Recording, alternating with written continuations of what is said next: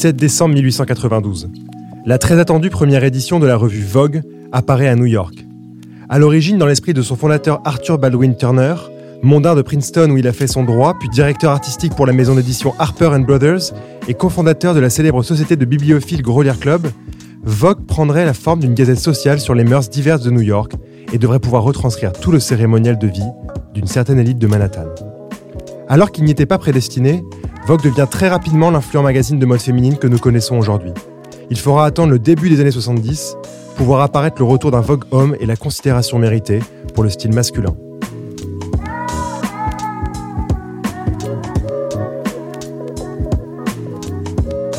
Pour ce cinquième épisode de la saison 2 du podcast Figure, nous avons décidé de recevoir Romain Barret, fondateur de la marque de vêtements Village Paris. Je suis accompagné de Gabriel, avec qui nous allons tenter de partager avec vous les différents visages d'une personne qui nous inspire. Salut Romain. Salut. Ah, tu peux dire un plus gros salut quand même. Bon, salut, bonjour. c'est un tout petit salut. Je suis un peu intimidé, c'est la première fois que je fais un podcast. Ça fait très plaisir que, que tu sois là. Ça fait très plaisir aussi d'être là. Merci de me recevoir.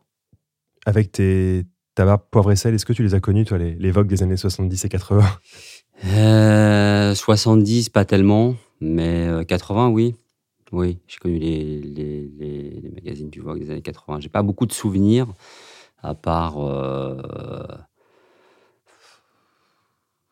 j'ai pas beaucoup de souvenirs de séries, de séries de mode, mais euh, ça me fascinait. Euh, le magazine me fascinait d'une manière générale. Euh, c'était un moyen de s'évader, d'être ailleurs. C'était luxueux, c'était, on voyageait, euh, les gens étaient bien habillés, il y avait des belles montres, euh, des belles voitures. Enfin, c'était, voilà, j'avais envie d'être dans, dans, dans, ce magazine quand j'étais plus jeune. Et voilà ce que je peux dire. Après, surtout ce qui m'a marqué, c'est le Vogue international. Ça, j'ai plus de souvenirs là-dessus. Euh, dans les années 80. En fait, c'était un moyen de savoir euh, ce qui se passait un peu à Paris, euh, pas forcément dans le monde, mais à Paris, où sortir.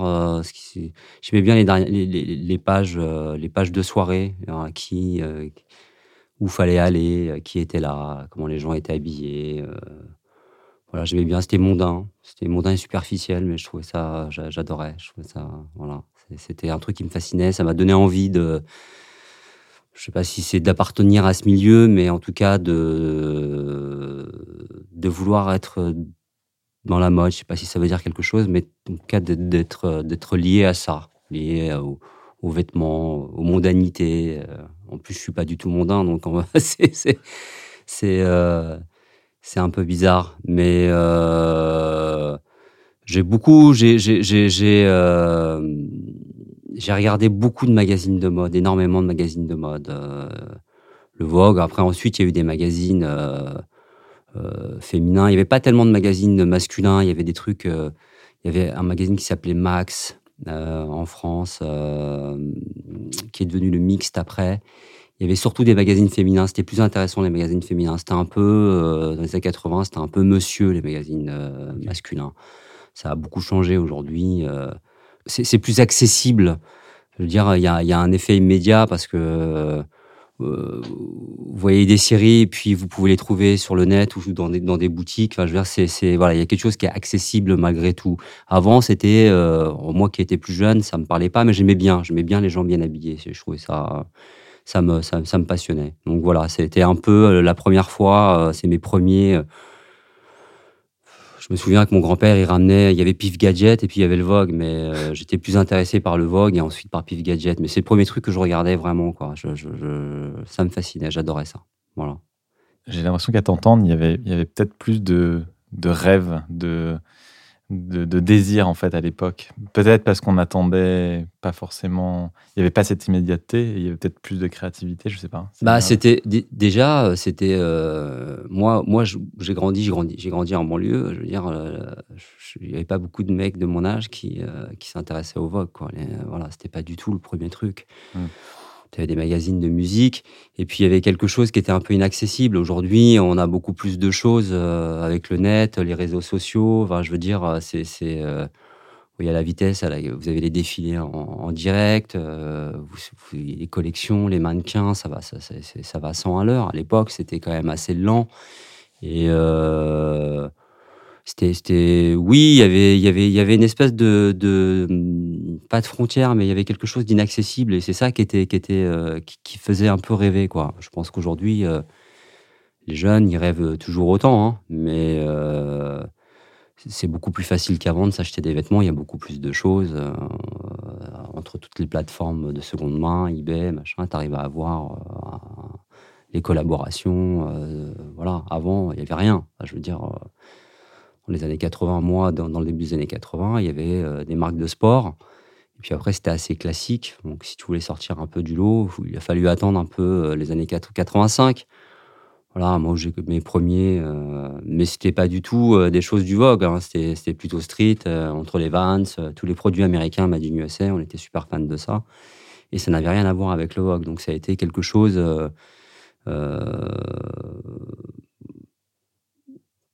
il y a, y a, c'est plus des magazines anglais ensuite qui se sont inspirés de, de la rue. Avec, euh, je me souviens d'une, euh, d'une, euh, d'une série de mode réalisée par Mondino. Et c'était pour le, le Glamour. C'était un bon magazine, le Glamour, à l'époque. Mhm. D'ailleurs, il y avait une équipe, l'équipe du Vogue qui travaillait au Glamour, Emmanuel Alt, qui était au Glamour. Et c'était. euh, donc, avait- ils avaient fait une série euh, un peu street. Il y avait un mouvement, pareil, qui s'appelait le Zoupsi. Alors, le Zoupsi, c'était euh, une bande de mecs qui faisaient des soirées au Bobino. Et euh, c'était très sneakers, Adidas, Jordan. Et puis, pantalon. C'était le milieu hip-hop. Hip-hop et, et un peu contre-culture. Et ils portaient euh, des, des, des t-shirts Hyundai années 70. Tu vois, les t-shirts qu'on met avec des élastiques dans, le, dans la machine à laver. Tu mets Mhm. des couleurs et ça ressort. Ils s'habillaient comme ça. Donc, il y avait, un, un- il y avait Franck Chevalier, qui est un directeur artistique, qui était le directeur artistique de, de chez Jean-Paul Gaultier. Et puis, il y avait Mode Tout, il y avait, euh, il y avait Joe Star sur, dans cette série. euh, il y avait euh, un, un peu de possi de, de NTM. Et euh, c'était un ovni cette série. euh, voilà, il y a Motu qui faisait sur la, qui faisait des, euh, des euh, au Posca des, des graffitis sur la nana, euh, sur les vêtements. euh, ils étaient super bien sapés. C'était c'était street. voilà, quand c'est arrivé là, c'était tout d'un coup c'était euh, c'était accessible parce que ça c'était euh, ça, ça te parlait plus que forcément les beaux costumes ou les belles chaussures qui n'étaient pas destinés aux jeunes. Enfin, Mm. En tout cas, voilà. et là, c'était différent. Moi, j'ai, euh, je, traînais euh, plutôt au, euh, au hall quand j'ai eu l'âge de pouvoir traîner. euh, à l'âge de 14 ans, j'allais déjà en boîte à l'après-midi. Et, En, boîte l'après-midi? Bah ouais, on allait à la Scala le samedi après-midi. Et le Ah, dimanche, va, on allait au Gibus. C'est samedi. voilà, c'est le samedi après-midi. Et parfois, on pouvait sortir le soir. C'était euh, toutes les fringues américaines. C'était Converse, Vans. Il y avait des Western, on portait des 501. euh, voilà. Tu avais assez peu de chance avec les filles si tu n'étais pas bien habillé. C'était difficile. Même, même les garçons regardaient plutôt les filles, comment elles étaient habillées. Tu faisais ton choix en fonction de ça. C'était assez superficiel. Et je pense qu'on a raté plein de trucs. Et euh, donc le vêtement, ça m'a toujours, euh, euh, ça m'a toujours euh, préoccupé. J'ai fait toute ma- j'ai fait une grande partie de ma scolarité en école catholique et du coup euh, c'était quand même assez bleu marine et des blouses et pantalons et c'était des trucs qui te grattaient, t'avais pas forcément envie. Cela dit, aujourd'hui je trouve ça plutôt assez chic, mais à l'époque ça me plaisait pas du tout. Et euh, je me souviens de m'être fait puni parce que je portais un badge de, John Travolta euh, grise. J'étais super fier. John Travolta, si tu m'entends, je t'ai puni à cause de toi. Et, euh, donc, euh, il y avait assez peu de choses. Et euh, c'est une époque où voilà, tu avais deux paires de chaussures, une à la rentrée, une paire de chaussures pour l'hiver, une paire de chaussures pour l'été. Et, puis, pareil pour les pulls et les blousons. Et attends, du coup, en sortant de, de l'école catholique, t'as directement embrayé sur faire de ta vie quelque chose avec le vêtement ou la musique, par exemple, ce que tu en parles aussi euh, Bah, l'école, la musique, on était, moi, j'adorais la musique. hein. Non, alors, euh, il y avait un truc, c'est que fait, tu t'habillais, euh, ce que t'écoutais, tu t'habillais ce que t'écoutais. C'est, c'est, voilà, t'étais- t'écoutais de la new wave, tu t'habillais new wave, t'écoutais de la funk, tu mettais des survêtements, tu vois, t'es un peu hip hop, euh, t'écoutais, t'écoutais du hard, t'étais hardos, enfin, t'étais avec une veste à patch, ça rigolait pas, c'était très marqué, quoi. Euh, moi, j'étais assez casual et en fait, je connaissais pas mal de gens dans plein de milieux différents de la musique sans appartenir à aucun milieu. J'étais assez funky, moi, plutôt. J'étais plutôt funky. J'étais plutôt assez funk. euh, j'étais plutôt.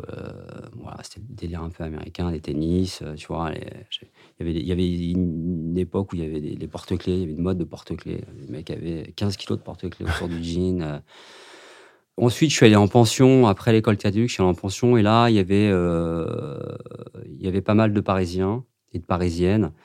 Et euh, du coup, dans les terminales, euh, on s'est pas mal inspiré. Les mecs étaient en Weston, euh, c'était Chaussette Burlington, c'était l'époque des, des, des, des, blousons en cuir. Charles Chevignon, ça s'appelait pas encore Chevignon, ça s'appelait Charles Chevignon. Donc le top, c'était avoir le cuir vieilli avec le 501 et, et la paire de mocassins et les chaussettes Burlington. Et là, tu étais au top. Il y avait un mec qui était habillé comme ça. Hein. Et j'avais un pote qui était comme moi. Et je me souviens que tous les midis, on allait faire la sortie de, de la cantine pour, pour, les regarder, pour voir comment ils étaient habillés euh, chaque jour. C'était, ça, c'est pathétique, mais on était, on était super, on était à fond là-dessus, quoi.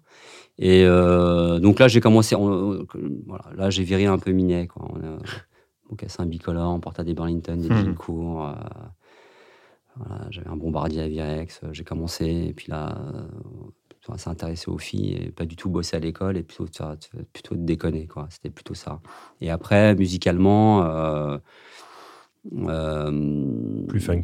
Ouais, plus funk, mais j'aimais bien. Euh, j'aimais bien le rock en cachette, en fait. Il y a des trucs parce que c'était à un moment donné, il y avait la bande des funk et il fallait pas écouter autre chose que du funk. Euh, attention, tu trahissais sinon le mouvement. On était une bande de potes et chaque, chaque, chaque, chaque bande était comme ça.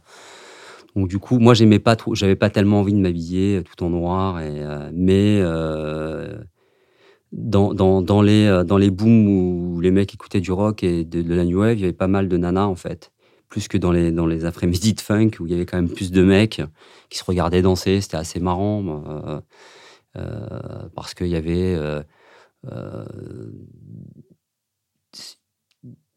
un DJ, voilà, je me souviens d'un mec qui s'appelait Farid, forcément la funk. et c'était un énorme collectionneur. Il y avait des hits, il y avait des hits de, de, boom. Le mec ramenait des trucs qu'on trouvait pas, qu'on trouvait pas facilement. Je me souviens d'échanges de disques contre des voitures, euh, des 45 tours, euh, contre une Renault 5. Euh, c'est un album, un, 45 tours qui s'appelait Mister Morse. Le morceau s'appelait SOS. C'était un 45 tours. Aujourd'hui, on le trouve, mais à une époque, c'était une espèce de graal. Et j'ai vu ce deal d'échange de disques. C'était assez fou.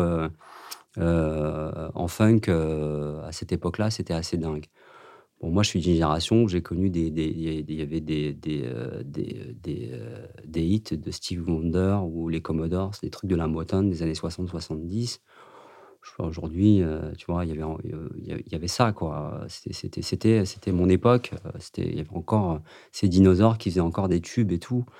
Et donc j'allais, j'aimais bien, donc je m'intéressais quand même à la musique et j'étais quand même assez ouvert. J'aimais bien la funk, c'est un truc que j'aime beaucoup. J'étais un énorme collectionneur euh, de musique soul parce que euh, après j'ai connu plus la soul euh, avec les mottes, je, parce que j'allais en vacances en Bretagne. Et en Bretagne, ils sont assez rock et assez mmh. mottes, donc voilà, c'était des Vespa et c'était ska, c'était la Northern Soul, c'était c'était rock quoi. C'était j'aimais bien en fait. Donc je, voilà comment comment comment j'ai atterri dans la musique. Ensuite,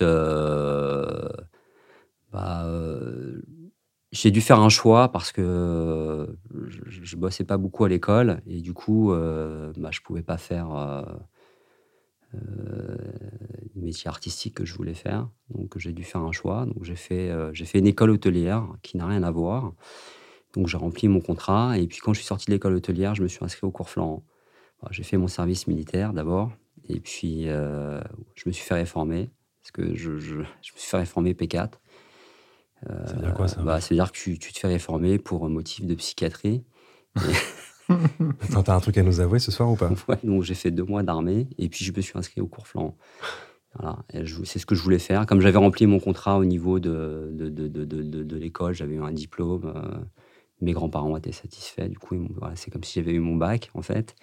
En gros, c'était un peu ça. Et, euh, donc là, donc là j'ai fait, les, j'ai fait les cours flancs. Donc là, euh, donc là, ça a pris une autre tournure. Alors c'est un moment de ma vie où j'étais un peu moins intéressé par le vêtement, j'étais un peu moins sur moi. Euh, j'étais plus intéressé par la culture et pas forcément du vêtement. Donc c'est là où j'ai, je me suis intéressé. J'aimais déjà le cinéma, mais là je suis devenu carrément cinéphile. Et puis je suis allé au théâtre et puis j'ai lu pas mal de bouquins sur de la littérature américaine. Et puis, quand même, il y a eu des auteurs qui m'ont plus marqué que d'autres parce qu'ils étaient plus stylés, ils parlaient de choses qui ils parlaient de plus ils parlaient de mecs bien habillés, de rebelles. Et j'avais vu un film de Coppola qui s'appelait The Outsider, qui m'avait totalement marqué quand j'étais jeune parce que c'était c'était il y avait deux bandes rivales. Il y avait les Griseurs et les, et les Sox. Et les Sox, c'était un peu des gens prépis. C'était madras. Ils s'habillaient mmh. super bien. Ils avaient des petits blousons Barracuda. Ils avaient des Ford Mustang, cabriolet. Mais pourtant, j'aimais bien les Griseurs. Pourtant, j'adorais le style des, des Sox. Mais je préférais les Griseurs qui étaient plus sales, les cheveux graisseux, mais qui avaient des fly jackets. Euh, c'était du Levis Biggie, des Converse, des t-shirts noirs ou des t-shirts Mickey. Euh. Et donc là, il y avait toute la génération. Euh, futur d'acteurs. Euh, Tom Cruise, euh, Rob Lowe, il y avait Patrick Swayze, il y avait Matt Dillon, il y avait Jan Len. C'était, ils étaient super beaux, super sexy. C'est un film hyper romantique avec, avec de la bonne musique euh, rock. C'est vraiment, c'était, pour moi, c'est toujours un, des films que je préfère. C'est un petit bijou. Il y a eu Rusty James derrière, mais c'est un petit bijou. donc, je parle de ça parce que j'ai parlé de littérature. Et à un moment donné, ça m'a quand même rattrapé parce que tout ce que j'aimais euh, artistiquement, il y avait quand même un rapport à l'esthétique, euh, l'habillement. la contre-culture, la rébellion, les choses un peu brutes, donc ce truc-là m'a jamais lâché, même si je me suis moins intéressé à ce que, aux, chaussures que je voulais porter. J'ai jamais été mal habillé, je veux dire, j'ai toujours euh, quand même euh, un minimum, mais euh, c'est quelque chose qui m'a jamais lâché. Et puis, on a vécu de belles années. J'étais avec des acteurs qui ont très, très bien réussi, Gilles Lelouch, Laurent Lafitte. On a, on a traîné une dizaine d'années avant, avant que eux soient connus. Euh, ils, ont été connus avant nous. Du coup, j'ai dû commencer à travailler un peu euh, parce que voilà, je faisais pas de cachet. Et puis j'ai commencé à travailler chez Agnès B. Euh, voilà, je bossais les week-ends, j'avais des fringues. et puis, puis j'ai commencé comme ça. Et puis, et puis à un moment donné, je ne savais pas trop ce que je voulais faire, si je voulais continuer à faire ça ou pas. Et euh, donc, je suis parti aux États-Unis. Je suis parti en vacances avec une copine euh, des cours Florent.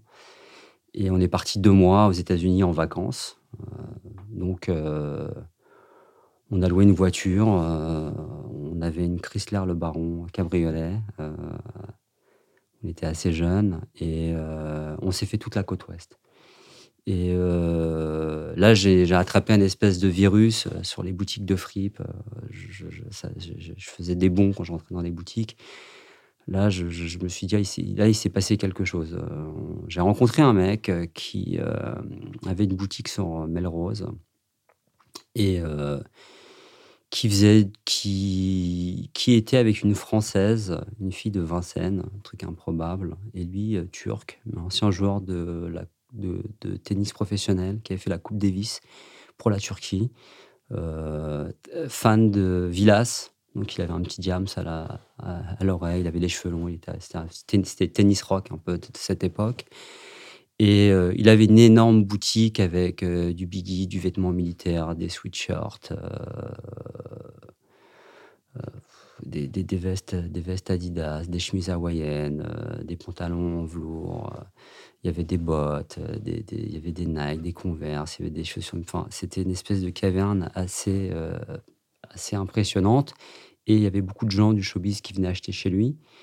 Euh, j'y ai croisé Bruce Springsteen, Terence Rennes Darby, qui venaient acheter des, des, des, Levis de couleur, ou Lionel Richie, des gens comme ça, des trucs. C'est improbable. Improbable, mais tu vois ça à Los Angeles, parce que Los Angeles, tu vois.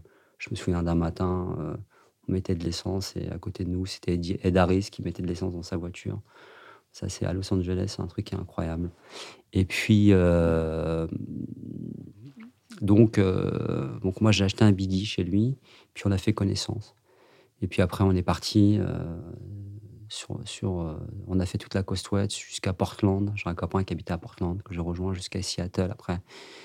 Et du coup, on se faisait des flea markets que j'avais compris que, voilà, ça, en fait. on faisait ça. On faisait des flea markets et on achetait des trucs à 15 dollars qu'on vendait 250 bah, 250 dollars. Sur place? Ouais, sur place. Bah, lui, il nous les rachetait en fait, parce que lui. Ah ouais, d'accord. Euh, voilà. Donc, euh, il nous rachetait des, des, il nous rachetait des, des qu'on pouvait trouver. Euh, je me souviens d'une 101G de chez Lee.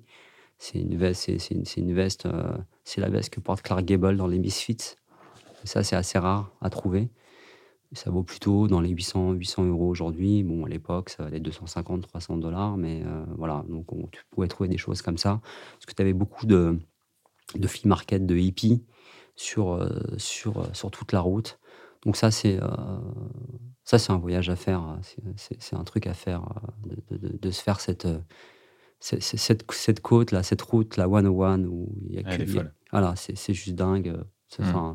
Moi, ça m'a marqué. Hein. Déjà, j'étais assez fan de la Californie, mais là, ça m'a marqué. Est-ce que tu trouves encore aujourd'hui des, je vois une proéminence du vêtement dans cette région avec euh, des flea markets, etc., où tu peux encore faire, pas trouver des, choses sympas? Oui, toujours. la, côte ouest, c'est toujours, c'est toujours ce qu'on appelle un spot pour, euh, pour, euh, pour tout ça.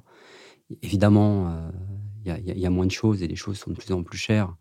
je, suis retourné aux États-Unis. Je suis retourné la première fois que je suis parti, c'était en 92. Et je suis retourné en 96 euh, à Los Angeles. Euh, j'étais parti pour trois mois et pour travailler avec lui, justement. Et euh, là, c'était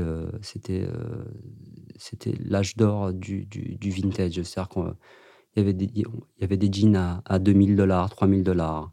Il y a des, il y a des, il y a des Levis dead stock qui se sont vendus à 8000, 9000 dollars. Les Japonais ont acheté toutes les collections, mais absolument toutes les collections. Il y, avait un, il y a un flea market qui s'appelle le Rose Bowl, euh, qui, est à Pasadena, qui est, un qui est en dehors de, de, de, Los Angeles. Et euh, évidemment, il faut y aller à 6 h du matin. Donc 6 h du matin, il fait 5h30, 6 h il fait nuit. Donc, tu as tous les Japonais avec des lampes frontales qui, sont dans tous les sens, comme ça, en train d'acheter des vêtements pour, euh, pour, les, euh, pour leur compagnie, euh, pour revendre. C'est ça. Dans les années 90. Dans les 90, tu vois. Et donc, du coup, tu avais des Jordan à 600 dollars, tu avais du sweat des années 40 à 300. Enfin, c'était, c'était, c'était, ça a un peu chuté après. Et donc là, j'ai su quelque chose, effectivement. Et du coup, j'ai rencontré une personne j'ai rencontré euh, Franck Chevalier, c'est ce, garçon qui était directeur artistique de chez Jean-Paul Gaultier, qui était dans la fameuse série dont j'ai parlé tout à l'heure, mmh euh, réalisée par Mandino, et euh, JP Plumier, qui était le producteur de Ben Harper. Ben Harper, ça, venait de commencer. Donc Franck Chevalier, lui, il avait la maison. Il avait un tipi en bois dans, sur les hauteurs, Lorraine Canyon. C'était la maison de Jimi Hendrix. Il y avait les, les, les mains euh, de Jimi Hendrix dans le ah sol. Ouais. Bon, tu vois. Euh, et puis, euh, moi, j'achetais beaucoup de vinyles aussi. Hein, là, à cette époque-là, j'étais collectionneur de vinyles. J'ai écumé toutes les boutiques de disques de la ville. J'ai vu des trucs assez hallucinants. Des trucs qu'on verra jamais. Je, pense que j'ai loupé des tas de trucs parce que je, je me souviens d'un mec qui était sur Sunset qui vendait. il avait absolument tout d'un label qui s'appelle Salsoul Orchestra et euh, avec des trucs improbables. Mais il y avait des bacs, des il y avait des bacs, je sais pas combien il y avait, il y avait au moins 3000, euh, je, dis ça à, la louche, mais euh, de Maxi Salsoul. Il y a des trucs très connus chez Salsoul, il y a des trucs qui sont sont pas très connus, alors, pour le sampling et tout ça. Donc j'étais pas très intéressé, mais j'y allais quand même, j'allais écouter parce que c'était, on pouvait écouter. Donc comme j'avais pas grand chose à faire, je vais pas non plus, je bossais pas 8 heures par jour. Il était plutôt assez cool avec moi. Euh, donc je passais du temps à écouter. Et euh, donc, avec, donc je rencontre Franck, donc, donc, le mec de la série, et, JP, Plumier. Et puis, euh, je me souviens qu'un jour, on se retrouve chez Adam Horowitz des, Beastie Boys, par exemple, parce qu'on parlait, on parlait de musique. Donc, le mec avait une collection de disques. Lui, il avait des trucs assez hallucinants des effets spéciaux, de musique de science-fiction des années 70. Enfin, c'était un espèce de laboratoire. Les mecs n'avaient pas simplement des, des, des, bons disques de soul ou voilà, mais il y avait de ça aussi. On s'est retrouvé aussi à un moment avec un, un, copain de Paris qui était un collectionneur de disques. C'est un mec qui mixait au sens à l'époque à Bastille. Et puis il connaissait une boutique à South Central, le quartier, le quartier des gangs. Et donc, on part, un, on part un matin. On y allait le matin parce que, a priori, les mecs dorment le matin, donc c'est un peu moins dangereux. Quoi. Hmm. Et donc, euh, on fait tout Crenshaw, euh, Crenshaw Boulevard. Puis on arrive dans une boutique euh, au bout, là, avant. avant euh, voilà, il y a, à un moment donné, tu as, des avenues avec des, boutiques, et puis tout d'un coup, ça s'arrête, et là, tu commences à avoir des, zones de pavillons. Et là, c'est le quartier des gangs qui arrive là. Donc, on s'arrêtait à la limite, une espèce de frontière un peu. donc, le mec avait une boutique, euh, alors, euh, avec euh, des, Bon, évidemment, très black, un hein, funk, soul, il n'y avait pas de rock, mais par contre, il avait de tout. Et à un moment donné, on était dans la boutique, et puis, il y a trois jeunes qui rentrent.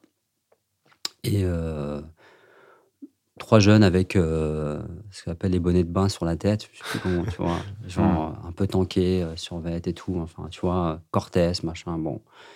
Et moi, j'avais la tête dans les, j'avais la tête dans les bacs et euh, et puis à un moment, ils parlent avec le mec, les trois jeunes parlent avec le type du, de la boutique et à un moment donné, véridique, il lève, euh, il lève son bras, son t-shirt se lève et le mec, il, avait un flingue. Il avait un flingue qui était calé euh, derrière euh, dans son survêtement. Je fais OK.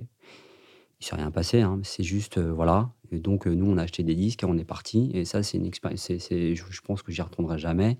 En fait, en 96, le disque, les vêtements vintage, les fournitures, les montres, c'était encore assez accessible. c'était pas encore trop cher. Mais tout ce qui était fourniture, je, parle de, de, de, IMS ou de, de pas forcément de, meubles, mais il y avait des gadgets, des, enseignes, de, des donuts géants, le KFC, enfin, ce genre de choses, des Mickey, enfin, ça, ça valait une fortune. Et. C'est dingue en fait, parce que tu dis que dans, les années, enfin, dans le milieu des années 90, il y avait une appétence de malade pour le vintage dans la SAP ou euh, même dans les enseignes ou euh, un peu de fourniture. Exactement. Alors qu'on a l'impression, en fait, euh, ce qu'on ne sait pas forcément, et on a l'impression aujourd'hui de vivre cette époque-là où il y a un retour au vintage, etc. Mais en fait, c'est pas du tout une réalité. C'est cyclique, en fait. C'est cyclique. Oui, c'est cyclique, c'est ça, exactement, c'est cyclique. C'est, ça, a duré, combien de temps, euh, cette euh, période? Bah écoute, 96, 98, 2000, 2000, c'est, tombé, 2000. 2000, euh, alors en fait, 2000, ce qui s'est passé, c'est qu'il y a eu le, il y a le jean de luxe qui est arrivé. Voilà. C'est, tout d'un coup, il y a eu des jeans à 200 euros, 250 euros qui sont arrivés sur le marché, et ça, ça a fait, ça a fait tomber le vintage. C'est-à-dire qu'en fait, si les gens avaient beaucoup moins d'intérêt là-dessus, ce qu'ils voulaient tous, c'était évidemment des jeans en toile japonaise, mais il n'y avait pas beaucoup de marques qui faisaient ça. C'est Eddie Sliman pour Dior, quand il a fait ses premières collections, lui, ses jeans, c'était de la toile japonaise. Voilà, c'est le premier qui a fait ça dans le luxe. Avant, euh, t'as Diesel, euh, t'avais Ripley, euh, qui, qui, qui, travaillait le jean d'une manière vintage, mais les toiles étaient italiennes, ça n'avait rien à voir. Bon, ça valait assez cher. Moi, j'aimais pas tellement Diesel. Je préférais Ripley à l'époque, mais j'étais encore bloqué un peu sur les vis, mais les vis étaient en train de tomber. Cela dit, 2000, euh, euh, ils ont commencé à faire leur, leur ligne Levi's Vintage Clothing. Voilà, c'est à partir de ce moment-là. Donc moi, j'achetais plutôt ça. Et puis après, il y a eu APC, évidemment, hein, euh, parce que en 98, moi, quand je suis rentré des États-Unis, j'ai travaillé chez APC. Donc là, il j'aimais bien, j'aimais bien, j'étais quand même assez pro Levi's toujours, Levi's Vintage, j'étais toujours pro, j'étais toujours là-dedans. J'étais toujours sur le 500, le 505, c'est un jean que j'adorais avec un zip il était un peu plus fité, il était un peu moins large. Et puis euh, chez APC, bah, tu devais euh, t'habiller en APC, donc euh, le Levis c'était fini. Et puis, puis c'était plutôt un bon jean, une bonne toile.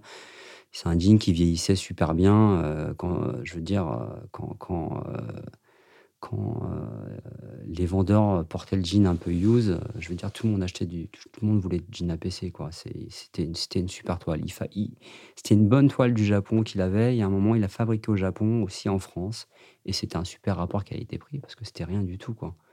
C'est arrivé quand APC Je me rends pas compte au niveau des dates. Bah, APC, euh, tu veux dire pour moi? Ou Ah, pour, Pour- alors, pour toi aussi, mais euh, surtout ah, quand la marque a APC été créée, quoi. 87, euh, 87 Ouais, je crois que c'est c'est 4, c'est 4 ou 5 ans après euh, le jean, tu vois, le jean brut, alors que c'était pas du tout la mode, le jean brut. Ce qui était la mode, c'était- le stonewatché, les jeans euh, usés prématurément. Ça, Mm. c'était Diesel qui, était, qui tenait. euh, moi, je me souviens pas, il y avait Marité François Gerbeau. Comment t'as fait pour arriver du coup chez. Pour te retrouver chez APC Ben, chez APC, je m'y suis retrouvé parce que je, je connaissais quelqu'un qui travaillait et puis euh, j'ai fait les soldes. Voilà, j'ai bossé avec eux pendant les soldes et puis ensuite ils m'ont proposé de, de développer le surplus qui était qui, qui, qui dormait. Voilà, il y avait quasiment rien. Et euh, parce que j'avais une- parce qu'il y avait un peu de pièces vintage quand même chez, euh, chez dans, dans le surplus. Ils rachetaient des lots militaires, des blousons de cuir. Il y avait euh, euh, des, des- draps de lin de l'armée, enfin ce genre de choses. euh, voilà, il y avait des choses un peu un peu atypiques et plus les anciennes collections, mais ça dormait, il n'y avait pas grand chose. Donc quand, moi j'ai récupéré ce, ce- le surplus. euh, on a beaucoup travaillé et puis euh, on, a explosé, ça a explosé. C'était, euh, à un moment donné, c'était un des plus gros chiffres d'affaires euh, de, vente du samedi. Pas- ça n'a jamais sauvé APC, hein. mais euh, c'était quelque chose d'important. C'est devenu quelque chose d'important. Aujourd'hui, c'est complètement différent. Mais euh, y avait des, on, faisait des productions avec des, restants de tissus, il y avait du vintage, euh, il y avait des anciennes collections, euh, il y avait euh, parfois des samples. Enfin, il y avait, euh, y avait, y avait euh, une attraction pour le, pour le surplus parce qu'on pouvait trouver quelque chose qu'il n'y avait pas ailleurs. Tu es resté combien de temps chez APC Je suis à PC, je suis resté euh, trois ans. Trois ans, à peu près trois ans. Ensuite, je suis parti. Et puis, euh, j'ai travaillé chez euh, Tsu- Tsumori Shisato. Tsumori Shisato, qui, c'est l'époque de Zuka. Je ne sais pas si vous vous souvenez de cette marque Zuka, marque japonaise. Absolument C'est japonais. Donc, Tsumori Shisato, c'était. euh, elle, avait elle a travaillé avec, euh, si je ne dis pas de bêtises, c'était. euh, comment il s'appelle Issey Miyake. Mhm. Voilà, c'était euh, une élève d'Issey Miyake. On faisait pas du tout de pliés, il n'y avait pas de plis, mais elle faisait des choses super naïves, des jolis dessins, des très jolies robes. Et puis moi, je me suis occupé, on bossait, euh, je bossais à la boutique et je me suis occupé de la, de la, de la, de- il y avait une ligne homme qu'il fallait développer. Ça a été très difficile. C'était un peu les débuts du Japon. Euh, L'avantage, c'est que je me faisais ramener des sweatshirts de Will McCoy. Voilà, quand ils partaient au Japon, c'est ce que je demandais. Je leur disais, ramenez-moi des sweatshirts Will McCoy. Voilà, il y avait deux marques qui étaient un peu emblématiques du Japon japonais. C'était euh, Based in Ape et, et McCoy, des choses qu'on pouvait pas trouver ici.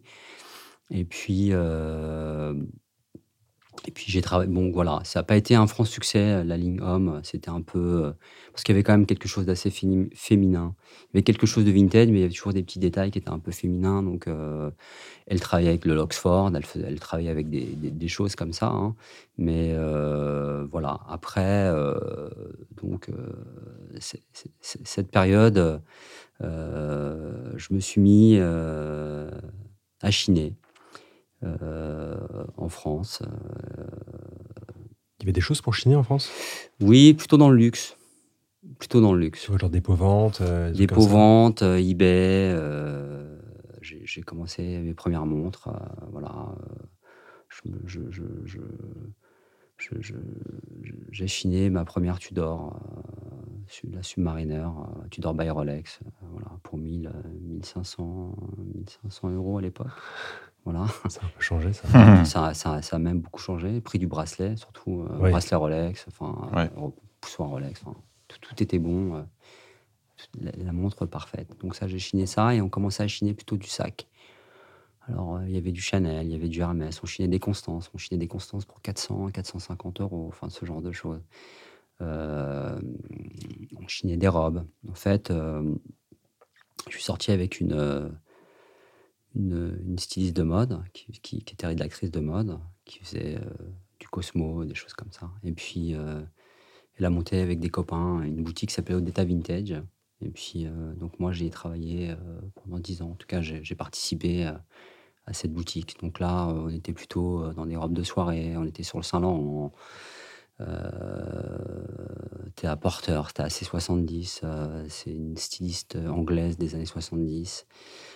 Qui fait des choses un peu hippies, super jolies, avec du velours et des, et, des détails sur, sur les vestes. Enfin, c'était quelque chose d'assez incroyable. Il y a un bouquin qui est sorti sur elle, Théa Porter. Et donc là, on était dans les créateurs, hein, on était plutôt dans les créateurs, Balenciaga. il n'y avait pas tellement de courage, il y avait beaucoup, il y avait du Céline, voilà, donc Chanel, Hermès pour les sacs, et puis c'était un, dépôt et on chinait. Bon, ça c'était une grande époque parce que tout le monde, il y avait assez peu de gens qui faisaient ça, ça commençait, donc c'est-à-dire que tu pouvais quand même trouver dans les brocantes à Paris à 6 h du matin des trucs très intéressants, vraiment pas cher. Euh, tu pouvais revendre plutôt assez cher en fait. C'était plutôt ça l'idée.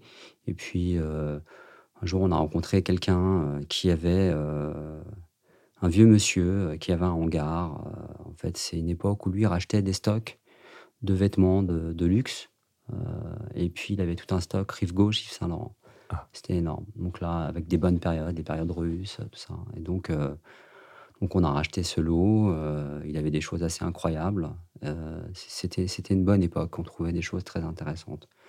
On trouvait des montres. Euh, c'était une période heureuse pour le vintage. Ça s'est vite dégradé. Enfin, c'est pas que ça s'est dégradé, c'est qu'à un moment donné, ça s'est vite su. Et puis, parce que je pense qu'il y a beaucoup de gens qui ne savaient pas ce qu'ils vendaient, en fait, hein, je pense, surtout ça. Mais ça, c'est les années 2000. Voilà, ça, c'est la, bonne époque des, du, début 2000. Et puis, euh, après cette, cette aventure, euh, j'ai des copains qui ont monté un site qui s'appelle Vestiaire Collective. C'est comme ça qu'on s'est connus. C'est comme ça, exactement. C'est comme ça mmh. qu'on s'est connus, euh, par le biais des montres. Donc, c'est d'abord mon ex-copine qui, qui, travaillait, pour, qui développait l'image. Il y a toujours une fille, hein, quand même. Ouais. il y a toujours des ex-copines qui traînent. Il y a toujours une fille derrière un grand homme. une fille ou des filles? Ou des filles. Ouais je dirais pas. Et puis, euh, et puis là, on était en plein dedans. Du coup, euh, on était dans notre élément. Donc là, vraiment, c'était, euh, c'était, c'était, je pouvais allier passion. Là, là, là c'était gratifiant. C'était vraiment. Donc, tu es arrivé au début de Vestiaire Collectif ah, Au tout début, ouais. Hmm. Vous étiez combien? Bah, Ils ont créé en 2009. moi, je suis arrivé 2010, fin 2010, début 2011. Donc là, ils avaient déjà eu une petite levée de fonds. Ouais. Donc on n'était pas combien on était On était peut-être une, trentaine, quelque chose comme ça. C'est rien, par rapport à ah, ce bah c'est aujourd'hui. Exactement, c'était vraiment le début. Et puis, euh, il y, a eu une levée de fonds heureuse, vraiment très heureuse. Et puis là, c'était les plus belles années de chez Vestiaire Collective. Tous les gens qui ont travaillé à cette époque, on avait encore un état d'esprit start-up et puis euh, la boîte était en train de grandir. Donc là, il y avait des salaires, euh, on avait de l'argent pour acheter, dépenser, etc. C'était vraiment, c'était vraiment génial. Et donc, euh, je me suis occupé de de l'offre euh, homme, voilà, parce que j'avais une assez bonne culture. Et puis, euh, et puis les montres, que j'adorais. Du coup, du coup, je me suis occupé des montres. Ça veut dire que j'ai professionnalisé, entre guillemets, l'offre et la demande avec un contrôle qualité et puis euh, dans les, euh, dans les fiches de dépôt, euh, voilà, une montre automatique, c'est pas une montre mécanique, une montre à quartz, c'est pas pareil. Enfin voilà, ce genre de choses sur les diamètres. et évidemment, j'étais toujours fan de, de, Rolex, donc je, moi j'ai surtout axé l'offre sur Rolex, qui marchait très. c'est une marque qui a toujours hyper bien marché dans, dans, dans le seconde main. Et qu'est-ce qui t'a mis en fait à l'horlogerie? Parce que dans, ce qu'on entend, euh, on sent que tu es très préoccupé. Enfin, le style t'intéresse, le vêtement, euh, mais le vêtement pas que par la marque, mais par euh, la manière dont il a été fait, dont il a été pensé, comment il se pose sur toi, etc. Est-ce que toi, la montre, c'est pareil? C'est une composante du style ou c'est aussi l'objet en tant que tel, comment il est fait, qui t'intéresse?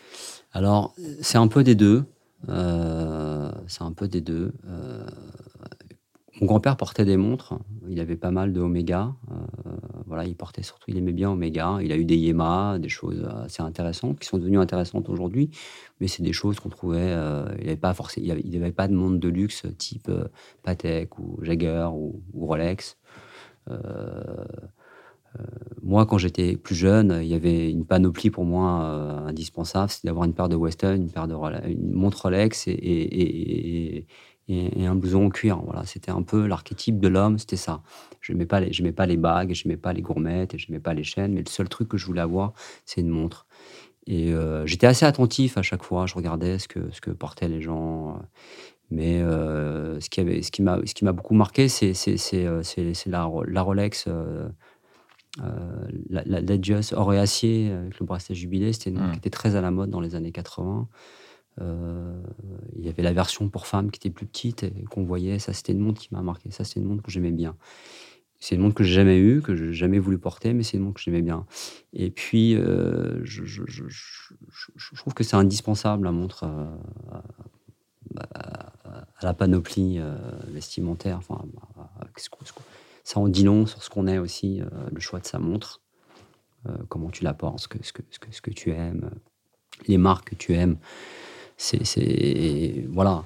Donc, c'est toujours quelque chose qui m'a intéressé, mais j'avais pas de budget pour ça fait, j'ai jamais eu de budget. je, me suis acheté des Swatch, la squelette, euh, voilà, ce genre de choses. La première montre que j'ai eue, c'est une Seamaster euh, des années 60, Omega, euh, acier, bracelet en cuir croco noir. Voilà, ça, c'est une montre que je, quand j'étais aux États-Unis, c'est la montre que je portais. Ça, j'aimais bien. Mais moi, la montre que je voulais, c'était une Submariner. Quoi. Je voulais, la montre, pour moi, la montre ultime, c'était la, la, montre du mec, vraiment par excellence, c'était la Submariner. C'est la montre que je voulais. Mais c'était, c'était pas cher, mais c'était inaccessible. c'est pas euh, quelque chose qui me travaillait encore. Euh, ça m'a plus travaillé quand j'étais euh, au surplus chez APC parce que la boutique était juste en face de chez Antoine de Macedo.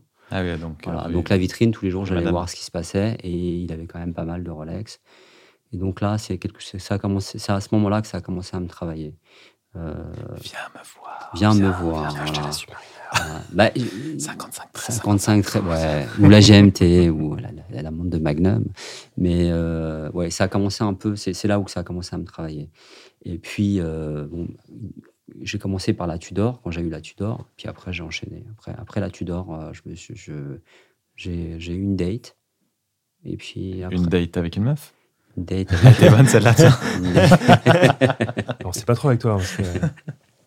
une date avec une montre. Et puis, euh, pas mal. Et, euh, et, puis après, je me suis jamais arrêté. J'ai eu que j'ai eu que des Rolex en fait. J'ai toujours, euh, à partir de ce moment-là, j'ai revendu des montres pour en racheter d'autres.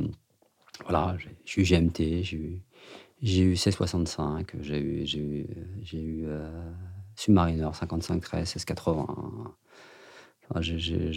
tout ce que j'ai pu avoir, à part la Daytona, j'ai acheté, j'ai eu, eu les montres. J'ai assouvi cette, euh, cette frustration, cette envie, mais en tout cas, voilà. Et puis, euh, je, trouvais que la montre, c'était un truc de, de, de, de, bonhomme. Enfin, je veux dire, tu vois, c'était. Euh, j'ai eu un âge pour ça où tout d'un coup, je me suis dit, allez, ça y est, tu es en âge d'avoir une montre. T'as le droit, je peux y aller. Euh, genre à 30, 30 euh, ans, 35 ans, de m'intéresser à ça et, de porter ça comme. Euh, de, revendiquer ça, comme en un fait. Bonhomme. Comme un bonhomme. Nico, t'es pas encore un bonhomme. tu vas rendre tes montres. non. mais aujourd'hui, c'est différent. Aujourd'hui, c'est assez différent. Oui, puis j'ai un, un, certain intérêt, un certain goût dans l'horlogerie. Exactement. Ça justifie pas. C'est bon. Ah, c'est bon, merci. Ça je me casse. T'inquiète, t'inquiète. Donc voilà, et puis, euh, et puis euh, j'ai toujours eu, j'ai quand même euh, toujours eu dans un petit coin de ma tête une envie de, de, de, de, de faire du vêtement. APC m'a beaucoup influencé. Je voulais, je voulais faire quelque chose comme APC. Ça m'a beaucoup influencé. Pas Agnès B, mais APC. Ouais. Je trouvais ça cool c'était à la fois, c'était, euh, il y avait une super image, les fringues n'étaient pas trop chères, euh, euh, c'était jeune, enfin, je sais pas, ça, ça, ça, me parlait, ça il y avait de la culture, il y avait de la musique, il y avait une image à chaque, chaque saison. Je, il y avait un discours, voilà, j'aimais bien. Ça, c'est une marque qui m'a donné, qui m'a donné envie de, oui, qui tient. Moi, je trouve que APC, c'est une des rares marques qui tient une ligne euh, depuis le début et jusqu'à encore aujourd'hui. Ouais. Euh, fait qui reste fidèle à elle-même, en fait. Exactement, ça reste fidèle à elle-même. C'est rare, hein, quand même. Euh, bah ouais, quand tu regardes ce qu'il y a sur le marché, il n'y a pas énormément de, de marques. Euh, ça, ça, a beaucoup changé parce que, quand même, APC au début c'était très vintage, comme les influences, ils étaient très vintage. Ils faisaient des vestes de pompiers. il y avait des vestes militaires, euh, c'était très street. y avait des influences musicales. Euh, il y avait... ça, se nourrissait d'une certaine culture. Ouais, bah, il y avait le rock, il y avait mm. tout, le côté un peu Velvet Underground, et puis après, il y a eu, il y a eu toute la période un peu euh, Bob Marley, les Wellers, car il y, il a une période un peu reggae chez APC. Euh, mm. Il, y avait des sweet rock steady, il, y a toute une période comme ça, très militaire, jamaïcain, voilà, bise un peu. Mais est-ce que c'est pas ça qui fait justement la, la, comment dire, l'âme d'une marque? Tu vois, parce que je vois euh, aujourd'hui, je trouve que on voit des choses apparaître sur le sur le sur le web qui sont euh, des finalement des, des, reprises de ce qui existe déjà en, en prétextant euh, que c'est le vêtement parfait ou le ou je ne sais quoi. moi, perso, ça, ça, ça, me touche, ça, me touche pas du tout, mais mais là, ce que je réalise, c'est qu'en fait, c'est des marques ou des projets, je sais pas encore à quel stade ils en sont, qui n'ont pas vraiment d'âme. Tu vois, il n'y a pas de, y a pas de, sous-culture là-dessus, il n'y a, a, pas de profondeur, il n'y a rien. Je pense que leur inspiration, elle est sur des trucs qui existent aujourd'hui, quoi. Oui, la créativité pas La créativité, elle n'est elle est pas profonde, elle est assez, euh, voilà, c'est très, superficiel. Et puis, j'ai pas l'impression qu'ils y connaissent grand-chose quand même non plus. voilà. Après, euh, y a, c'est marketé, quoi. C'est du, c'est du, du, on vend du vêtement, mais c'est surtout le marketing qui est mis en avant. Voilà. On, on prend sous prétexte euh, on emploie des jargons de, métier, mais qui veulent pas dire grand-chose. Et au final, euh, voilà. Est-ce que le vêtement, tout comme l'horlogerie ou plein d'autres choses, aujourd'hui, est-ce que le, comment dire, cette espèce de rapport qualité-prix euh, est vraiment une composante essentielle en fait? C'est un peu la question que je me pose parce qu'on voit aussi dans l'horlogerie des projets genre, bon, je vais pas les citer parce que là je suis en train de tracher tout le monde, mais où pareil, on va vendre quelque chose de de soi-disant très bien fait pour un, prix, en fait. Je sais pas, cette approche, elle est. Alors, qu'est-ce que tu veux dire par quelque chose de très bien fait pour un Soi-disant très bien fait. la communication se fonde surtout sur le fait que, regardez, par rapport au reste, nous, notre prix, il n'est pas fort euh, pour une montre qui a ce niveau de qualité. Oui, alors, ouais.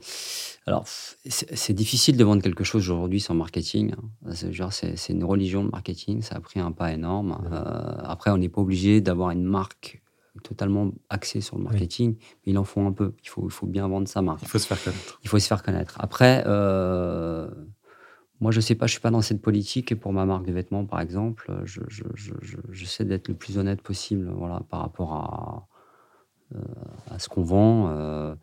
Euh, oui, moi aussi, je peux dire que mon, vêtement, je ne me compare pas par rapport aux autres, par contre, mmh. dans, ce que je fais. Voilà, je me compare par rapport à ce qu'on fait et euh, les tissus qu'on achète et, où on fabrique. Voilà, c'est juste par rapport à ça. Donc, je me positionne jamais euh, par rapport à une autre marque. Il y a un discours comme ça, effectivement, où les gens vont vous dire ça, c'est ça, mais ça, c'est un, un, discours typiquement de marketing oui, alors nous, on vend euh, une chemise à tel prix qui devrait coûter tant, euh, mais tout ça, c'est pas vrai. Ouais, c'est pas vrai. Je veux dire, une chemise à 60 euros peut pas être comparée avec une chemise de chez Charvet, qui, voilà, même si Charvet, aujourd'hui, c'est plus cher, mais il y a un savoir-faire, les tissus ne sont pas les mêmes. Je veux dire, voilà, c'est. Euh, il y a du mensonge quand même. Voilà, c'est. Donc après, qui, qui, bon, si vous y connaissez, vous arrivez à déjouer un peu, voir un peu qui dit la vérité ou pas. On peut, on peut deviner, ça se devine au bout d'un moment. Et puis de toute façon, la qualité parle d'elle-même parce que bien souvent, c'est ça qui, qui, prime. Hmm. Euh, vous avez des marques qui ont une très bonne image, euh, il y a un bon discours de marketing, et puis sur le, sur le portant, ça tient pas ses promesses. Ça, c'est pas du tout, ça n'a rien à voir avec ce qu'ils disent, ce qu'ils vendent. Donc la différence, elle se fait là. Quelqu'un qui n'est pas idiot, il voit tout de suite la différence. Dans les montres, ça doit être un peu, c'est un peu plus compliqué. Je pense qu'il faut un peu plus s'y connaître. Il faut une plus grosse éducation. Il faut une plus grosse éducation parce que. Euh, euh, oui, parce que de toute façon, tu n'essayes pas une montre de la même manière que tu essayes un vêtement. Exactement. Hmm. On achète une marque. Hmm. Voilà, souvent, hein, il y a, y a c'est, euh, je veux dire, pour acheter une montre, pour son mécanisme, euh, pour, voilà, pour le rapport qualité-prix par rapport. Il faut vraiment s'y connaître, il faut être très très pointu. Sinon, les gens, ils vont acheter une marque. Je, moi, je pense que oui, effectivement, il y, a des, y, a des, y a des montres qui valent par rapport à ce que, ce que ça vaut. Enfin, c'est, beaucoup trop cher, enfin, j'imagine, mais tout est comme ça aujourd'hui. je ne je, je, je, peux pas dire je, je cite aucune marque en particulier. Hein. Je, je, voilà, moi j'aime que les mondes, enfin j'aime pas que les mondes vintage, mais en tout cas, je, c'est plutôt ça que je vais, je vais plutôt vers ça parce que moi j'aime bien les, voilà, il y, a des choses qu'on fait plus aujourd'hui. C'est ce que c'est ce que j'aimais, notamment pour Rolex. Moi j'aime le verre plexi, j'aime J'aime un autre design, plus. les proportions qu'ils proportions qu'ils avaient. Je préfère des choses euh, du, passé. Mais euh, je ne viendrai pas l'idée d'acheter une montre, une montre chez Rolex aujourd'hui. Enfin, je, je continuerai d'acheter Rolex, mais j'achèterai une montre, une montre vintage. Sauf si tout d'un coup il sortait quelque chose d'un peu incroyable dans un, dans un truc d'une époque ou euh, enfin, il faut qu'il y, avait un truc de cet ordre-là, quoi. Mais euh, j'irais pas acheter une montre euh, chez Rolex aujourd'hui. Euh, si j'avais, euh, voilà, j'achèterais du vintage. Dans n'importe quelle marque d'ailleurs. Hmm. Il y a peut-être une marque, c'est Patek Philippe, ouais. Si je pourrais acheter quelque chose. J'ai entendu Serica, c'est ça? Ouais, ouais Serica. exactement. tu, tu, pourras un jour, si t'économises. Si mais j'ai pas assez d'argent pour Serica encore. C'est un très bon rapport qualité-prix. mais moi, j'attends, il y a un modèle qui doit sortir et c'est ce modèle-là. Vas-y comment tu, parce que tu, me parlais, tu nous parlais de ta, de ta marque de vêtements, quelle réflexion en fait sur le, sur le vêtement, sur les tendances, sur le sur l'industrie en fait euh, de la mode t'a amené à, à, te dire vraiment je vais créer ma marque. C'était quoi le concept derrière? Alors du coup, je l'ai cité, d'ailleurs Village. Euh, quel était le concept pour comme s'attaquer, créer une marque aujourd'hui? C'est quand même un raisonnement particulier quand tu vois qu'il y a un écosystème avec plein de marques qui naissent tous les jours. On voit ça dans l'horloge aussi dans tous les sens, avec des nouveaux concepts euh, plus intéressants, soi-disant les uns que les autres. Comment tu t'es placé Comment tu t'es dit, je vais, je m'en fous, euh, j'y vais quoi? Bah, il euh, y a, il y, y, a, plein de facteurs. D'abord, il y a des choses qu'on voit pas forcément sur le marché. Une nostalgie d'une époque aussi. Euh, je parlais d'APC tout à l'heure, mais ce, qui, ce que je, je, je, APC, c'est ce qu'on disait, c'est toujours sur la même ligne, mais, mais, mais, les collections ont changé, les vêtements ont changé, mmh. les matières ont changé, les coupes ont changé. Il y a quand même des choses qui ont changé malgré tout. Après, ils sont restés, euh, ils sont restés sur leur image. C'est rien, rien n'a bougé, quoi. C'est resté un bloc. Et euh, à un moment donné, on paye des. Je, je, je, trouvais que les vêtements valaient pas ce que ça valait. Et puis, euh, je, il n'y a pas une raison particulière. Euh, c'est aussi une époque où, euh, quand j'ai créé Village, euh, enfin quand j'ai commencé à créer Village en 2017, j'avais pas créé de collection, mais j'avais quand même des, idées de collection sur le papier, dans ma tête, ce que je voulais faire. On était aussi, c'était une époque où il y avait Zara H&M, il y avait le mass market qui était en pleine forme, quoi. Et aussi un engagement un peu écologique, revenir un peu à des choses essentielles. Bon, euh, quand je dis écologique, ça veut dire à un moment donné, euh, c'est pas forcément euh, utiliser des cotons bio, mais c'est utiliser des bonnes matières qui sont durables et qui vont, qui vont, qui vont avoir une deuxième vie. C'est voilà, le vintage qui revient à faire, à faire des futurs vintage en fait finalement. Et puis c'était forcément à revenir à l'essentiel. Moi, j'avais envie de, de, revenir à des choses assez simples. J'avais envie déjà de monter, de, créer ma marque de vêtements. C'était le moment. Euh, là, voilà, j'ai une cinquantaine d'années. Euh, j'ai créé ça, j'avais 47 ou 48. C'était le moment de le faire. Sinon, quand est-ce que je. Voilà. Donc, ça déjà, ça a été déterminant. Ça m'a. Je me suis dit, allez, vas-y. Et puis, euh, ça n'a pas été facile. Il faut vachement de courage. Parce que tout le monde, euh, tout le monde m'a dit, mais t'es fou. Qu'est-ce que tu pourrais, tu créer une marque de vêtements Enfin, euh, il y a une espèce de mystique autour de, des marques de vêtements. Il y a quelque chose de hyper sexy et hyper attractif. Et puis en même temps, attention, ça marche pas. C'est, tu t'engages là-dedans. C'est, c'est, un, un, c'est un milieu qui, euh, pas un milieu, mais c'est un, un, secteur euh, qui, on parle beaucoup d'argent euh, aujourd'hui quand tu fais monter un projet, ce qui est normal. Et donc, je me suis pas, heureusement que je me suis pas arrêté à ça. J'ai continué ma ligne. Et puis, je voulais revenir à quelque chose de simple, c'est-à-dire un, vêtement avec un bon tissu bien coupé, un bon style. Voilà, aussi simple que ça. D'où le village, cette idée. Je ne mène pas un combat contre le, mass market parce que c'est pas c'est pas ça mais mais euh, je me souviens des villages euh, où on avait euh, des, commerces de première nécessité. C'était en fait c'était l'essentiel. Voilà. Et je, je suis un peu de cette idée Euh, dire voilà, il y avait des, dans les villages avant, il y avait, il y avait des bonnes choses. Voilà, c'était, c'est, et puis ce qui a tué les villages, ce qui a tué, ce qui a tué les commerces dans les villages, c'est, c'est les grandes, surfaces. Donc, je me dis, il faut revenir à quelque chose parce que je sentais que, que, que, forcément, on allait à un moment donné se casser la gueule parce que c'était, c'était du délire pour avoir travaillé aussi dans le second main, hein, j'ai eu cette réflexion. Et puis, euh, il y a aussi l'Internet qui, aussi, qui propose quelque chose de plus facile. Euh, on peut créer une boutique en ligne assez facilement aujourd'hui. Euh, voilà, on n'est pas obligé d'avoir forcément une boutique en dur. Voilà, on, peut réussir à avoir un réseau de vente pour, pas beaucoup d'argent. après, de, de, de, produire des vêtements, ça coûte de l'argent. Surtout si on, on, prend des, belles matières. Euh, voilà.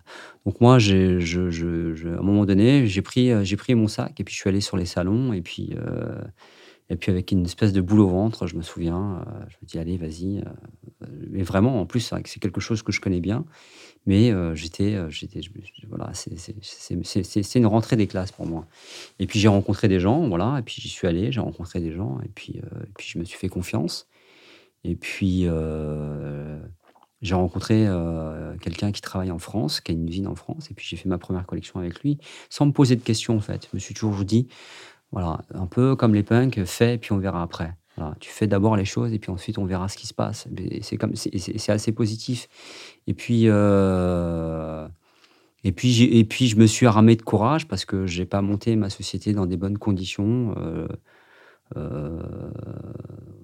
J'ai perdu des gens dans ma famille, enfin, j'ai perdu mes, mes, mes, mes grands-parents qui m'ont élevé. Euh, donc, euh, ça a été douloureux, mais bon, voilà, je, suis tenace et j'ai pas lâché. Du coup, j'ai bien fait et j'ai gardé cette ligne de conduite. Et donc, euh, c'était pas gagné au début. mais mais je, suis parti dans cette direction et, je pense que j'ai raison.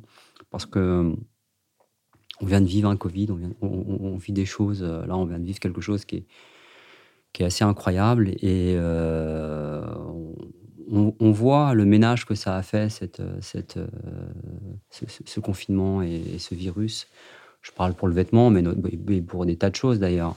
Mais économiquement, il y a c'est forcément des choses, euh, forcément des choses de qualité qui vont rester. La qualité, ça reste toujours en fait. Moi, je je, démords pas de ça. Je pense que la qualité, ça reste toujours. Alors, la qualité a un prix intéressant. C'est très difficile de faire ça. Moi, c'est ce que j'essaye de faire. Et on gagne pas beaucoup d'argent, mais c'est pas grave parce que ça reste gratifiant et euh, ça viendra.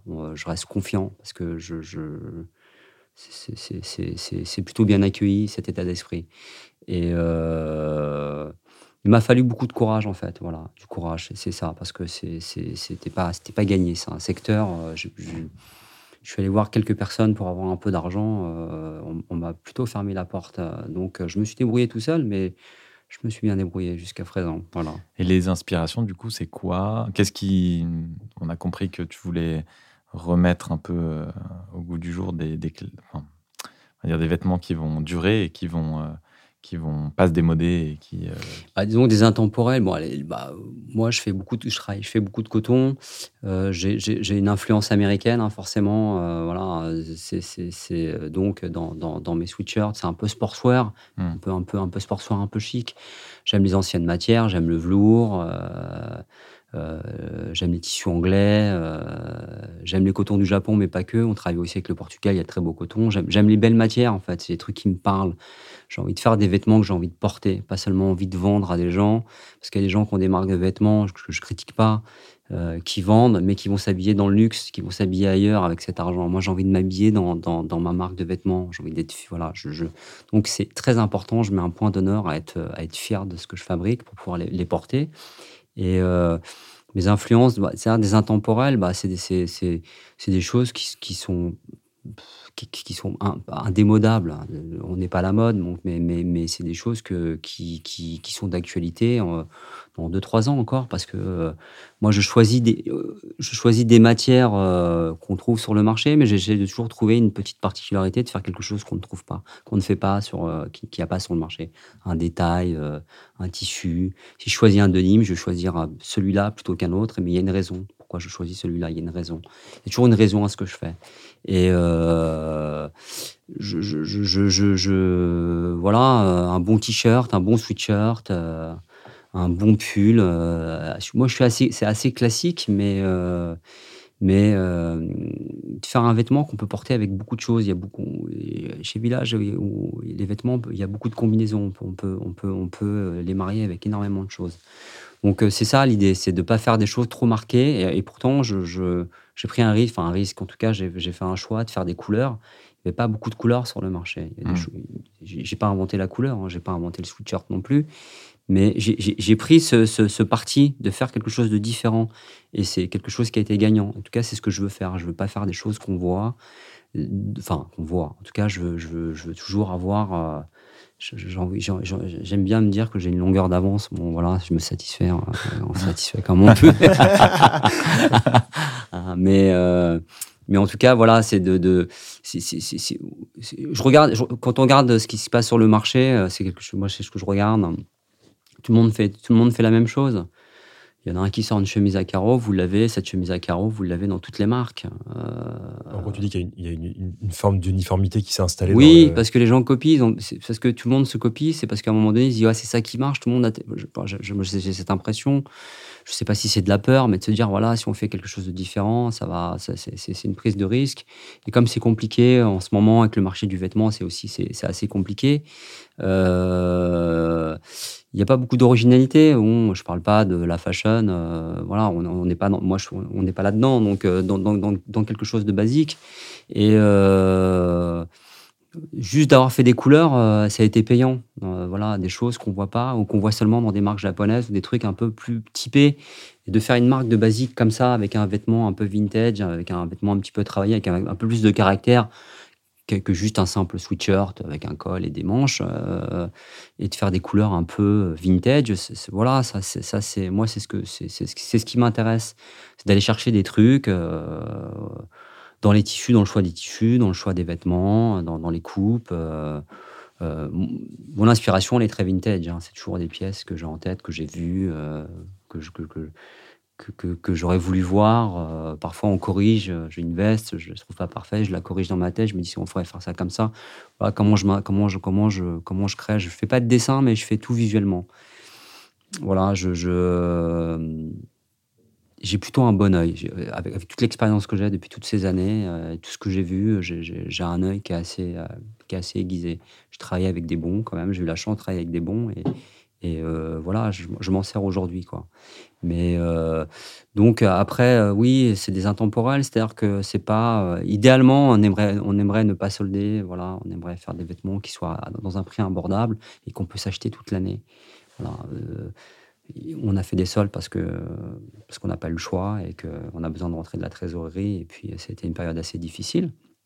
Mais voilà, on continue, on va refaire des collections. Euh, on a encore plein d'idées, hein, plein d'idées. On va pas s'arrêter tout de suite, quoi. Donc, euh, mais on va garder cette ligne-là. C'est un vêtement, un intemporel bien réalisé, dans de bonnes matières, avec des, beaux tissus. C'est quelque chose d'assez simple sans finalement. Se, sans se ruiner. voilà, sans se ruiner. C'est vraiment, faut garder, garder cette, cette ligne, cette ligne-là, quoi. Euh, si tout d'un coup on vend un vêtement cher, c'est parce que ça nous a coûté cher, parce qu'il y a quelque chose de particulier, mais ça on l'expliquera. Mais euh, voilà, c'est ça, c'est cette ligne-là. Donc redevenir à des choses essentielles, vraiment pas délirantes. Euh.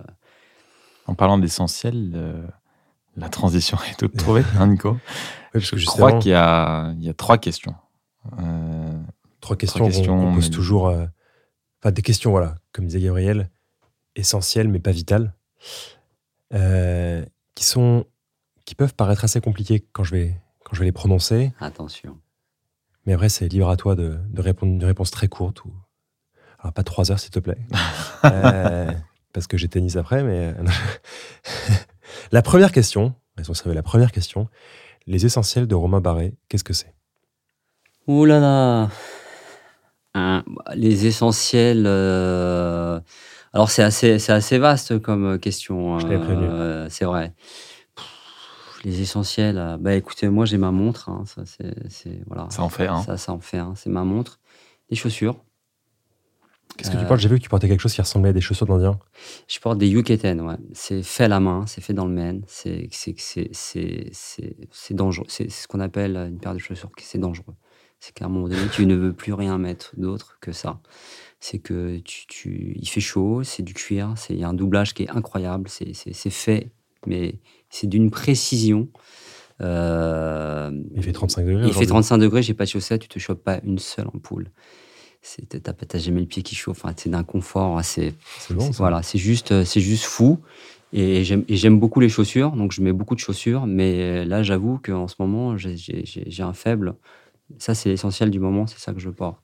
Après, un jean, c'est un essentiel. Moi, je porte des jeans. Je, ne peux pas. Euh, je, partout où je vais aller dans le monde, j'ai un jean. Si je vais dans un pays très très chaud, j'emporte un jean. Je ne vais pas le mettre, mais je l'emporte. Pour moi, c'est un essentiel, c'est un indispensable d'avoir un bon jean. Là, je ai cité trois, mais j'aurais pu citer plein de choses. Hein, mais euh, là, je, parce qu'aujourd'hui, euh, j'ai un jean, j'ai ma Donc montre. en fait, tu as ta montre, ma montre, ton jean, tes chaussures et tes torse nu. c'est comme ça. Hein. Attention, je suis. Venez chez Village. attention, attention, le mec nage. Je nage, hein, je nage 6 heures, 6 heures, 6 heures de natation par semaine. Hein. Ah ouais, donc ça rigole. Donc euh, ça rigole pas. On est bon. Voilà, on est bon. Non, après, euh, oui, bon, j'ai ça, mais après, je porte j'ai t-shirt village, euh, chemise village. Je, je, porte des choses de chez Village. Voilà. Venez au magasin. Voilà, venez au magasin, on va vous expliquer comment, comment vous habiller. Et Romain, Romain, portera une chemise. Toujours, toujours, toujours.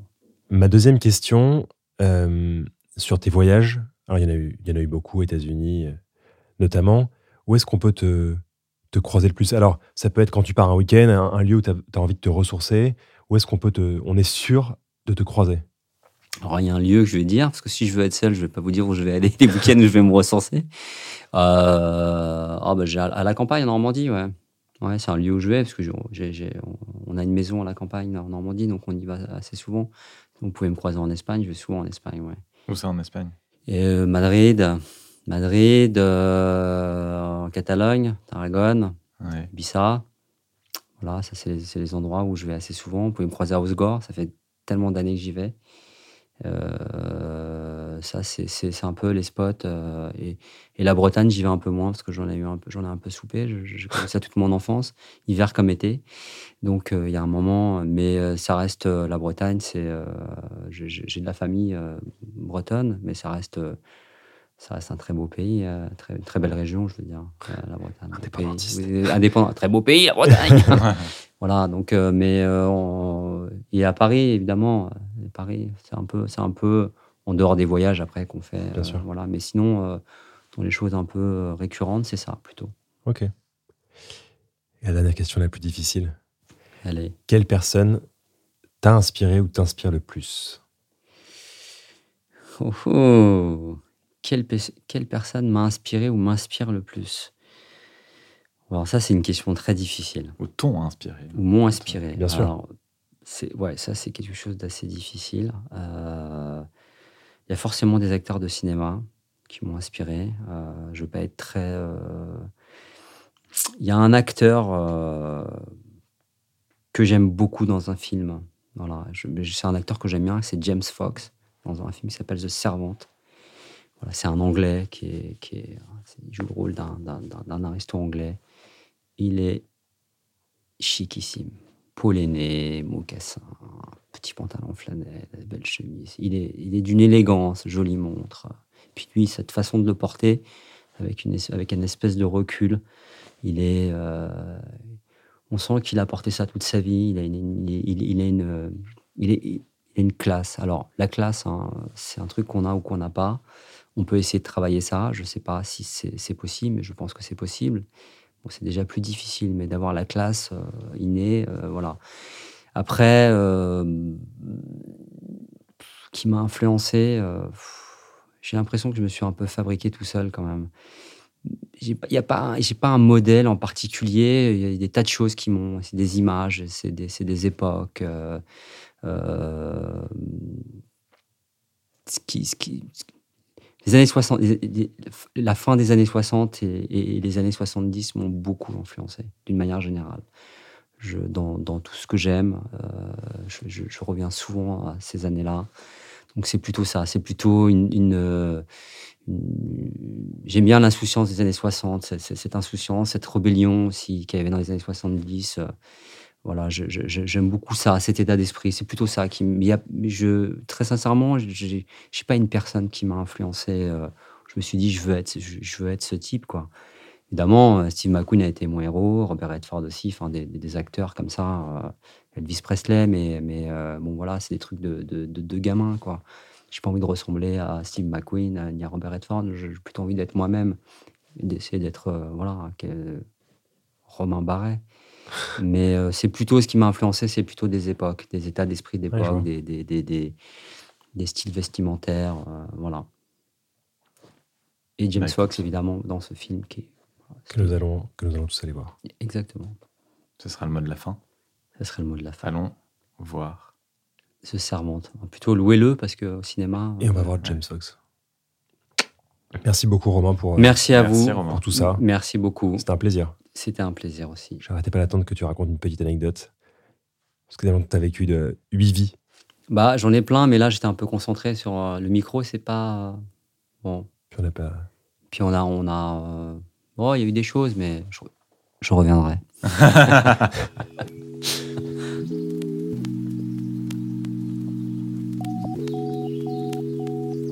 Merci d'avoir écouté ce cinquième épisode de la saison 2 du podcast Figure.